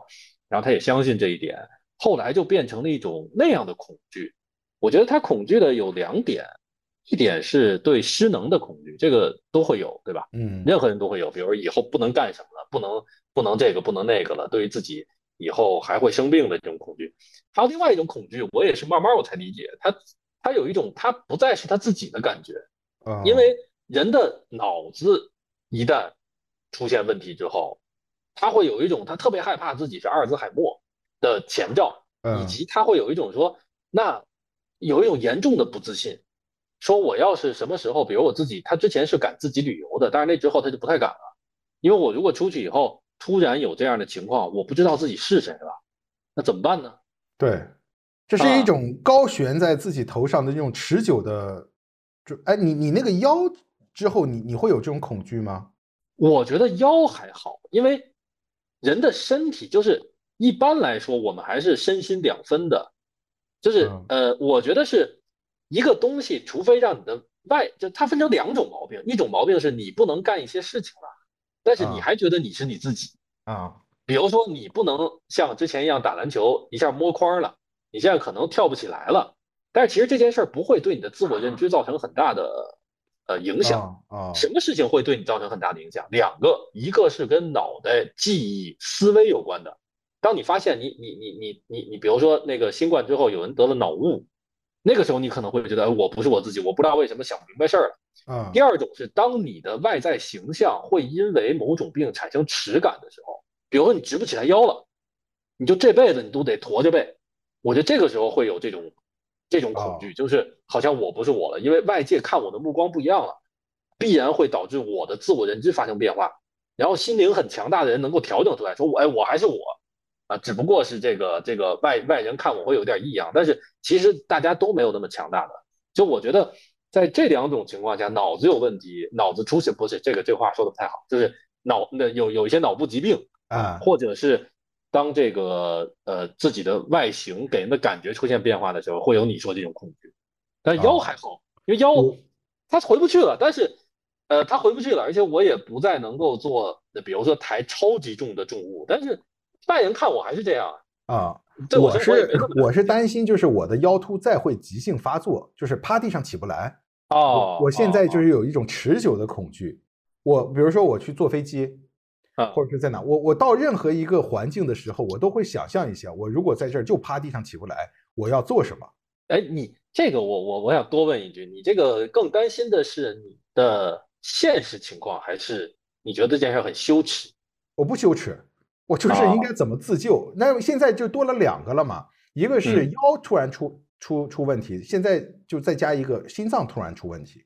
嗯，我觉得这个东西就是我妈这这两年，我妈其实之前是一个她挺爱探索新东西的啊，比如她她她她这个电商用的比很多呃可能四十岁的人用的还好很多，她愿意接受各种各样的新东西，她也愿意去自己比如说旅游啊干这干那，但是这两年她跟我说的很多的一个东西就是，她跟我说几个都是我暂时这个年龄没法理解的，一个是我不是不在北京嘛？我爸如果出差他会心慌，我觉得就是。当这种东西积累起来以后，他腰也有点问题，然后呢，他又有过这种短暂性全面的记忆丧失的这种经历，就记不起来事儿。当这些东西，包括他眼睛也也其实视力也会有些下降，可能他就会担心家里没有人的情况下，他突然摔倒或者突然怎么样，他不知道该怎么办。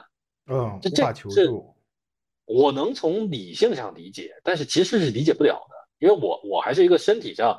这个年龄还是很自信，就我我没有什么我处理不了的事儿，嗯，能怎么着？我爬也能爬到手机那儿，我给人打电话啊。但是他就不会，他就不是这种思路了。我觉得是身体能力的下降给人带来那种自信心的缺乏，是挺微妙的。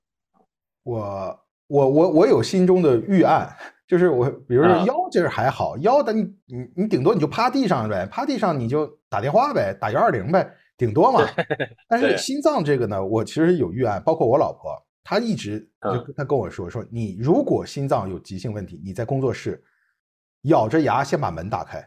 门打开的意思是，如果我在这儿有什么事儿，门门是从外面进不来的。哦，就是有道理，你把门打开，然后你能打，你给我打电话，给谁打电话都行，或者怎么样啊。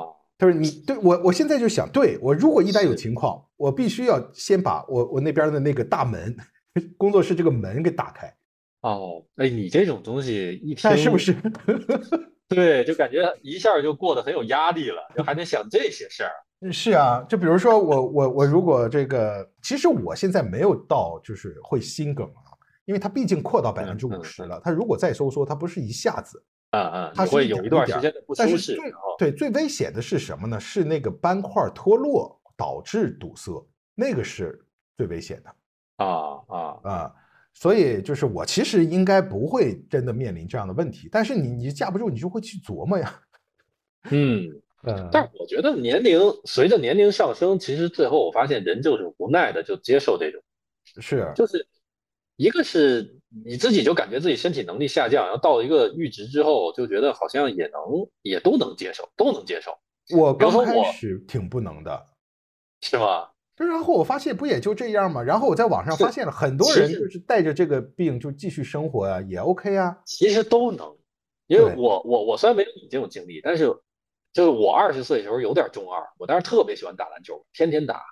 我当时就想，我要到了四十岁打不了球了，就还不如死了算了呢。就给自己啊，但是其实现在就我那次九月份跟腱呃呃撕裂，然后当时不知道是撕裂还是断了。如果断了的话，那有可能这辈子就是没法剧烈运动了。嗯，但是非常快速的接受了这个事实，就是对，呃，我大概给自己心理建设了可能三四个小时，然后心想，那那能怎么办呢？对啊，那你这很快很快。打不了就打不了呗，很快，他天天就你比我快，能走路就行呗。不是，咱咱们的事儿也不一样嘛，因为你这是有关生命危险。我我我那我去年的腰呢，我大概用了三四天做完这个心理建设，因为我躺在床上。其实都很，其实都很快。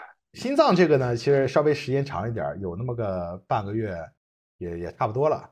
对，但是我发现就是人到了一定的地步的时候，还有包括还有一个影响是非常潜移默化的。就是咱们身边的人开始不停的有这种身体上的问题之后，你就会有一种潜在的心理暗示，就是好像这也是正常的啊。对，就开始有了，身边的人开始有了各种问题，包括你现在是标准中年危机状态，你又有孩子啊，孩子标准中年危机嘛，呃，孩子孩子青春期，然后啊，没有青春期，一个刚上二年级，一个上二年级，一个上大班。也是，现在青春期提前的早啊，行，孩子孩子知道事儿知道的多，好，然后你的身体开始有一些那个问题，呃，然后父母也也开始进入到一个呃身体问题的高发期，对，就标准的这种东西，我觉得就会让自己提前做一些心理建设啊，就是好像出了这种事儿也 OK 吧。另外，我感觉，呃，对我来说，我缺缺乏这种呃一下的打击，但是这两三年心态还是不一样。这两三年不再觉得自己是二十六七岁的人啊，就我在三十二的时候还觉得自己是二十七八岁的人，但现在感觉自己是过了三十了，因为就身体感觉没有那么有有弹性了，就是之前是你不管怎么造，就身体很灵活，比如说。我不最近胖点儿哎，没关系，我稍微运动运动就能减个五六斤，啊，二二十多岁时候真这样，然后再再吃再吃胖，可能又迅速的最近放纵又长了五六斤，但是没关系，我还能减去啊。然后各种东西都是我我我呃喝了一顿大酒，喝了顿大的，啊，第二天可能难受的，如果再有什么特别好的朋友，我还能喝，喝了之后养呗，养个两三天之后就就没没什么问题呗，那个时候身体抗造。就是身体好像一个钟摆一样，能非常迅速的回到它该有的位置上。嗯，但是现在就不太行了，现在就感觉丧失了这种弹性，然后就会有一种我觉得稍微中年点的感觉，就逐渐会认为自己就是这样了啊。开始你你会有这种保护身体，我有，我也是。不是不是是哪哪些年开始能有了那么个三四年了吧？这样的感觉。不是不是，我觉得咱俩说的你你可能没 get 到我想真正想说那个点，就是现在会逐渐认为自己是不太容易被改变的一种东西了。就比如说，不管是各种生活习惯，还是比如我的体重，我在年轻的时候还会有那种想法说。哎，我最近要我最近要减到一个什么理想体重？我要减二十五斤，我用半年这种计划，或者我要怎么样把自己身体达到一个什么样的状态？但是现在我好像就认定了自己就是这样，就是我我是不太容易被改变的。我现在要做的东西是一种维持，好像就有一种这种心态，慢慢的、慢慢的有一些啊。当然可能还是缺乏你这种刺激。你如果有这种刺激，一个月内更多的是身体上的，我更多的是一个身体上的，就是。以前喝酒会有一种心态的变化。以前喝酒什么的没没有问题，但是现在就是说，其实前些年就有，喝一顿大酒，第二天人就是废的。哎，那身体上的变化就更明显了。我几个，一个是吃甜食能力下降了啊，二二十多岁不吃甜食，二十多岁就那个，呃，一个一个多少磅的那种蛋糕，我一个人吃一整个啊，现在吃四分之一就不想吃了，就那种奶。不管多好的奶油，我都不想吃了。但是到这个，我我我还没有这个，我在吃的方面没有，就是我一直到这个心脏问题之前，我吃一直还是很能吃。那是好事儿啊，能吃是好呀。体重一直之前就是一直两百斤嘛，啊，一直两维持在两百斤，啊。然后还有我想想什么啊？还有一个过敏，三十岁之前不知道过敏是什么东西，这两年每年花粉过敏，包括一呃。每天如果早上起来喝带有奶的咖啡，就一定会肚子不舒服。就这种东西都是臭毛病，就是哎，三十岁以后有的。玄学，过敏虽然是玄学，但是你不得不信，因为每年的四月份，只每年四月不是玄学。每年四月份如果开着窗户，我一天就不得劲儿；如果关着窗户，这日子就能过。哎，你是不是搬到上海了之后？北京也是一到四五月份。真的不是心理暗示，因为最早的时候我不知道为什么，呃，有一年四五月份我就那么扛过去了，然后第二年还有这个情况，你不能说我这个心理暗示就直接暗示成这个程度吧？每年还定掐个点儿，然后而且它确实有缓解，就只要是戴着口罩上街，或者是那一段关着窗户不出门，我基本上每年的四月份在上海就是不社交，就在家待着，把自己关，啊，就是因为就是因为花粉这个事儿。所以这个身体上还是挺明显的。这些我以前没没有过敏，但是我前两天过敏了一次，是因为我吃药吃那阿司匹林，然后不小心吃了一份金枪鱼拌饭，金枪鱼那个导致的一个一个什么效应过敏了。当那天还给我吓一跳，差点去去医院。是啊，这个有什么效应？类似于他妈呃，类类似于它有什么化学反应是吗？呃，对，它是跟身体的某种什么素来着，就是我我忘记了。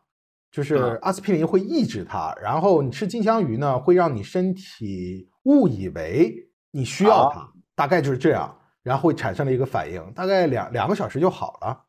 后来我查了一下，确实有有这么个机制，然后我就哎这里就没吃，以后就这里跟大家科普一个冷知识我二十多岁的时候出了一次事儿，在家里吃了一斤半的虾，我爸我妈惯着我，然后买了得有好两两两斤多，我吃的得有一斤半。然后咣咣咣喝橙汁儿，然后肚子剧痛绞痛，最后什么原因呢？是虾青素和虾青素和维 C 能够在体内化学反应生成砒霜。哇，哎，但你你你是啊？你在北京，我们这个海滨城市的人一般都知道，这个海鲜和果汁一般不一起喝。对，但是为什么？就是因为那次事儿，我才之后我才知道，它会生成微量的砒霜，所以肚子所以肚子会绞痛啊，不是因为细菌，不是因为别的，就是因为你体内生成了砒霜。我靠啊！这这是这是一个插播一条冷知识。对。嗯啊对，还有我再我再说完，就是这个，嗯，这两年我也有你这种感觉，稍微有一点，嗯，对社会热点包括新的东西关注有一点下降，但是我可能思考角度和你不太一样吧，我更多是有一种，我觉得它不是一个特别好的东西，我觉得你你这个是比较自洽、比较舒服的状态，就是你你就是想这样啊，然后你也嗯，你也确实把它关注到了更重要的东西上，但是对于我这两年来说，我觉得。我获取新知识，自己完全不了解的，尤其是技术性的东西，啊，或者像有一些非常复杂的热点，我想把它搞明白那种心态逐渐减少了。比如我跟你说，像这两年特别明显的一个，我意识到这件事儿，Web 三，Web 三，我到现在我都没有特别大的兴趣去搞清楚。但其实对对于一个多少还算泛财经 UP 主关关注这些事儿是应该搞清楚的，但是我就是没有太大兴趣。啊，他那个他没有没有让我产生兴趣的那个点。第二个是最近那 Open AI，其实是一个也应该搞清楚它前后到底是怎么回事儿，谁是谁，然后发生了什么。但是啊，你说他们那个内那个权力斗争这个这这一波是吧？对，但是这个信息量很大，我也有这种感觉，就是这事儿好和我关系不算太大，我也没有特别大兴趣知道他们公司内部发生了什么。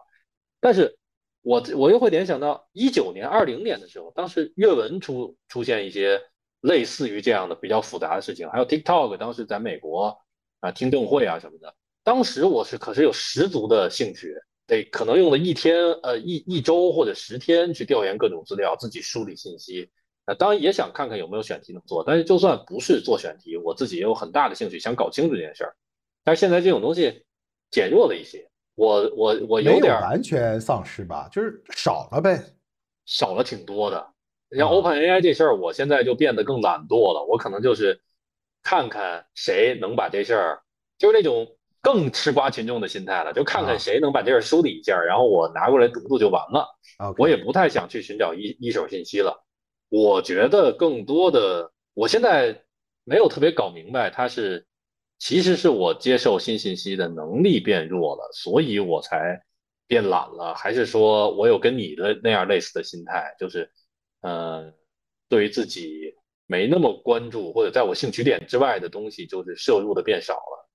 但是我感觉跟年龄稍微有一点点的关系，稍微有一点点关系。嗯，还有那种像大学时候二十出头的时候，有很强那种启蒙心态，特别强烈的说我要重新弄懂一个领域，这种动机我现在还会有，但是稍微减弱了一些。像我大学时候其实是很，我现在想是，呃，很很那样的一种心态，就是我到现在都没有读过莎士比亚，为什么？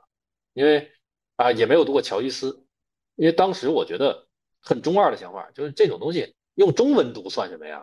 一定得用英语读啊，用中文读，那你读那个寂寞啊。所以我当时想的是，我就要开始呃学英语，然后包括学古英语，因为买了本买了两本莎士比亚，发现看不懂。然后因为字典都得查古英文字典，所以这事儿就然后当然因为自己比较懒，这事儿就放过去了，到现在也没读。但是这种心心劲儿是有的。但是现在这种说，现在这种更多是呃说把它淡化成了我只是想读两本书，我并没有说从头弄懂某个领域的这么强烈的动机了。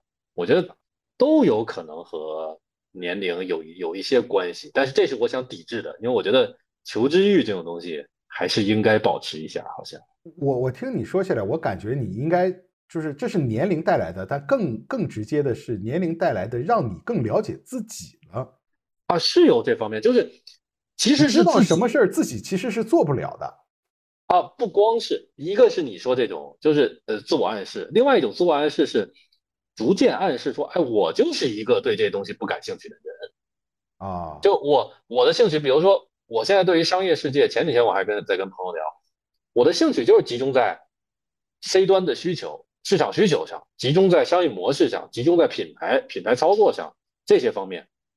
然后我我就是可能不太对资本操作，不太对呃特别硬的财务信息，包括公司管理感兴趣。但是这件事儿，比如说二十五岁的我可能就不服气，他不服气的一个原因是我不觉得我是这样的人，我只是觉得可能哎我我我我我就是想全面的了解所有东西的一切。他现在就会自我暗示说啊，我就是对这个不不感兴趣，那我可能了解点我感兴趣的那部分就完了啊啊，这都有关系吧？是我我之前好像也没有很多，但我我我我还是有，比如年初的时候 AI 那一波，我花了非常大的精力去了解这个现在的 AI 的发展，包括它它底层的一些东西，尽我个人的能力去了解。这个我也是，这个我也是了解了一波。啊，然后前段时间我做印度的主选题的时候，我也是花了很多时间。我觉得我还可以，但是就是那就还挺健康的这方面。对，然后这一两个月，就这一个多月呢，就很 down，就对很多东西失去兴兴趣。还有最后我想分享的是，就是我我最我我这一周好多了，嗯，就怎么逐渐从这个状态恢复过过来。当然首要是时间，你接受这个东西。嗯嗯。然后呢？还有一点就是，当然是孩子，就是孩子这种给予的你的情绪价值、生命价值，这个是无法估量的，是是是很明显的摆在那儿的。这是两点。每每每每次说到这个，我都希望你展开一点，你你稍微展开一点。就是他给你的这种活力、这种感受。就我我跟我儿子说，我说爸爸得心脏病了，然后他他他知道，他说那你那个是是不是再怎么样就死了？我说对。这他很天真，他很天真，能把能让你把这压力给卸下去。对，就就是你每每天看着他们，跟他们一起玩，听他们唠叨，听他们吵，就是有一种生命的活力在。行啊，我满足了。你再继续。这种生命的活力让你觉得就是啊，生活的美好，而且你会为了他们的将来，你会更愿意努力的把自己接下来的生活过好。嗯嗯，就是其实从我自己来说。你说这个世界上有什么我自己真的什么纯从自己角度放不下的吗？没有，我没有什么我觉得没体验到的遗憾之类的。但是你家庭这一面其实是有，就是我不想让我的父母面对一个这个这个年龄丧子的痛苦，然后不想让我老婆这个这个很痛苦的或者很很很很。很尖酸的不不是尖酸，很艰辛的这个带孩子长大的痛苦，我不想让我的孩子在成长的过程中没有父亲陪伴的这种痛苦，这其实是我这个调整生活的一个很大的动力。嗯，孩子家庭这一块儿，然后第三点呢，就是其实很务实的，就是工作。嗯，就咱们做这事儿，你如果不想干什么事儿，你可以什么事儿都不干。对呀，是呀，但有就是。最近就有有很早之前就约好的一些事儿，我就想那就不推了吧，然后就接着干。就比如说跟一些作家的访谈什么的，说要完全明白，他就是在后面推着你，推着我干着干着，状态就有了。嗯，然后再一点很奇葩，就是我我最近看到什么让我稍微有点兴奋，就是那个赛博皮卡啊，那个马斯克那个，对，这不是量产了吗？就让我觉得有点，哎呀，这个世界还是有更多的值得去追求的那些好玩的东西。你还对，你还对这感兴趣呢？你是喜欢车的人。奇怪，可能是我这段时间真的是太荡了，对所有东西都提不起兴趣，导致的。我我我有一个想法，就是我我我要不要攒钱买一辆？那前段时间我和我老婆其实已经商量好换车了，嗯，想想换一个国国产新能源，然后就。我这个身体的状况，包括我岳父的状况，加家里面的各种事儿，就就把这事儿搁置了。嗯，算了，不换了。那没没没有没有心思折腾这个事儿。然后，哎，就前两天我看到赛博皮卡，我就觉得嗯有意思了。我就觉得就有那种有意思的感觉。我觉得这很珍贵啊。那就买呗。得得花钱好，挺贵呢。哦，挺贵的，大几十万呢。啊，但是它跟这个。存在意义相比还是值得的呀。如果它能让你换回这种东西的话，就是我觉得好好几种啊，就是我前面说的各种要素，让我在这一个月逐渐调整过来。我从这周感觉好多了。哎，还有一个很巧的事儿就是环境。哎，你发现发现我这个背景这颜色有点变。就前两天，就上周，我这儿的那个房东突然说说好，你租这房子好几年了，我给你装修一下吧。那还挺好的呀。然后他把整个屋子都重新刷了漆，然后那边卫生间的棚顶都换了，然后现在这个屋子就变新了，你知道吧？我心情也挺好。啊，巧了，你这个挺有意思的。你这生了场病之后，状态变好了，因为我感觉你。生病之前那个状态也有点丧，稍微啊，那种是一个心理上的，就是对于现在这样的一个，就是也不知道创作点啥，也不知道说点啥那种状态。这次我跟你录，确实明显感觉到你状态不一样，嗯，脸色也好一些。哎，这个调调整饮食啊，养养生啊，有好处。你每天早睡早起就是不一样，然后笑容也多，对，状态挺好，对，不错。不错，不错，不错。行，那咱们就结个尾吧。对啊，你来结呗。我开个头，你来结。我结尾无能，我结尾就是，哎，就感谢观众听我们两个 两个人在絮絮叨叨，两两个生活里人生活里的这种事儿啊。对，我觉得如果你要是比我们年轻点，可能提前给你，反而这对你是挺新鲜的信息。因为有的东西，我现在真觉得很多事情。那我前一阵儿在看一个，因为辩论在看一个身体和社会学理论，然后他提到一个具身认知的概念，啊，我其实根据这个还展开了挺多想法的。就传统上我们都会认为自己的身心是二元的嘛，对吧？啊，西方从很几百年前就这么认为的，就是我们身体是一个容器，是我们灵灵魂的容器啊，然后我们这个一个灵魂，我们的思维，我们的精神世界。被装在这么一个肉体容器里面，嗯，但是其实越活越觉得不是这么回事儿，确实不是这么一回事儿，确实，很多东西你对自己的认知、你的精气神儿，包括你对亲密关系、你对于生活的状态、生活的方式、生活的目标、你对于后代的想法，各种东西都在随年龄有一个变化，其实就是。身体它就算是一个容器的话，但是这个容器会反过来影响它里面的内容物，也就是你的、你的这个、你的、你的所谓的灵魂，你所谓你是谁啊？所以这个，呃，我觉得二，我现在会觉得二十几岁这个想法本身就有点老气横秋，但确实是这样的，就是二十五岁的人可能和就没不太能理解三十五岁人的想法，因为他有些事儿他没。他没经历过，呃，就是对，你看你十就是十五岁也没法理解二十五岁，反过来但让他们但是呢，大家这么想就知道了。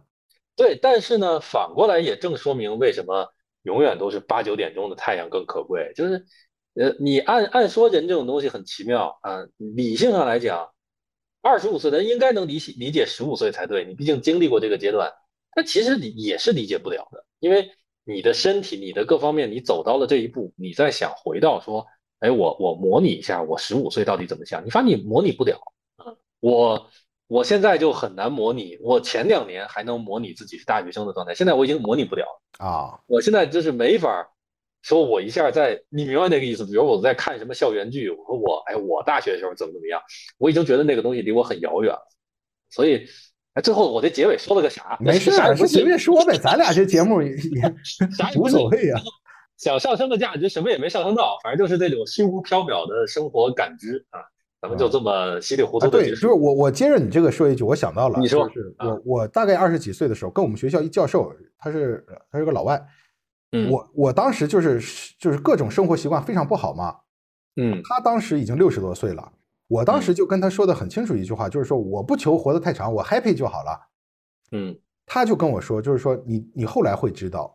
你不健康就不会 happy，嗯嗯，你的 happy 是建立在你的 healthy 的基础之上的，嗯，然后我现在越来越理解这话了，嗯，就是你。说的这个身心呢，它真的不是那么二元的，所以，听众朋友们还是关注点自己身体。虽然我们都知道说这话也没有用啊。对，祝大家身体健康吧。对，祝大家身体健康。嗯，都做个，如果不能做个勤奋的人，就做个幸运的人。对，像我一样。行了，就到这儿呗。好，就这样啊。那拜拜，这期就结束啊。拜拜，拜拜，拜拜，拜拜，拜拜。